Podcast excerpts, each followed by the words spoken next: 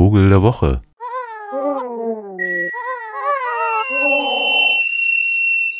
In der grauen Jahreszeit wird man als Vogelfreund des Öfteren mal gefragt, ob es da nicht wenigstens ein paar Farbenfreudige gäbe, die jetzt noch so aufkreuzen könnten als Wintergäste oder so.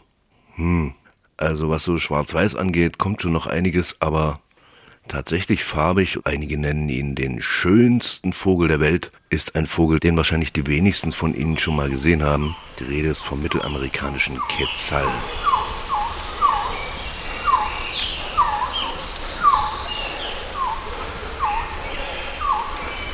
Ein Vogel so groß wie ein Eichelheer vielleicht, aber mit einem bis zu einem Meter langen Schwanz, besaß laut Überlieferungen des Volks der Quiché ursprünglich ein ausschließlich grünes Federkleid. Seine scharlachrote Brust erhielt er nach der Eroberung des Quiché-Reiches durch den spanischen Konquistador Pedro de Alvarado in den Jahren 1524 bis 25. Der Quetzal soll im Blut des ermordeten letzten Königs der Quiché, Tekun Uman, gebadet haben. Und dadurch färbte sich die Brust des männlichen Quetzal scharlachrot und gilt seither als Symbol für die Trauer um den letzten König der Quiché, Tikkun Uman, und den daraus resultierenden Verlust der Freiheit natürlich dieses Volkes.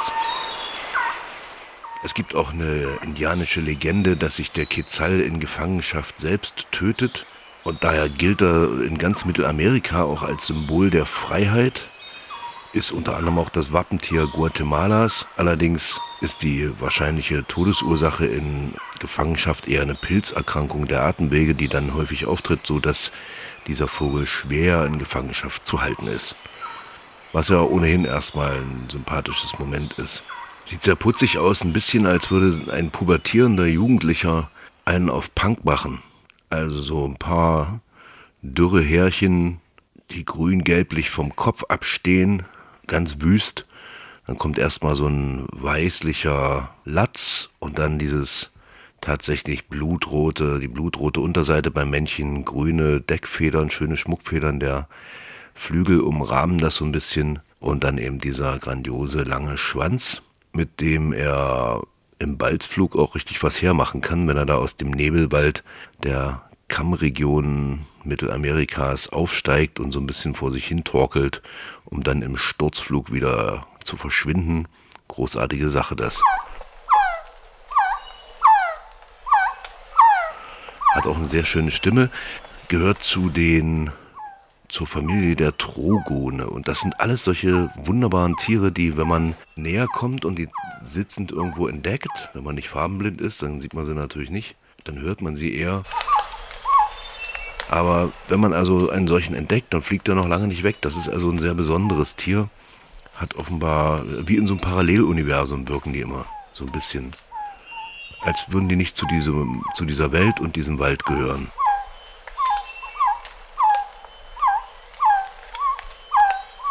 Irgendwie ein sehr besonderes Tier. Der Quetzal wurde von den präkolumbischen Kulturen wegen seiner langen Schwanzfedern, die also auch als Kopfschmuck für ihre Priester dienten, gejagt.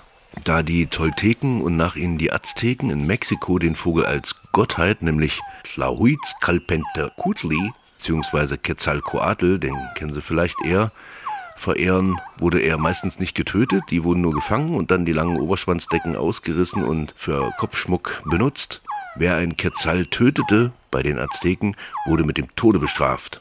Allerdings werden heute immer noch Quetzale illegal gejagt und auch getötet und ganz so wie diese Überlieferung der Tolteken und Azteken hier so dargestellt äh, wird heutzutage, ist das Ganze wohl nicht gelaufen. Es gibt ganze Listen von tausenden getöteten Quetzalmännchen, wo also Azteken durchaus für einen gesamtmittelamerikanischen Handel dieser Schmuckfedern zuständig waren. Nur wer weiß, wer weiß. In jedem Falle ist es ein wunderschönes Tier.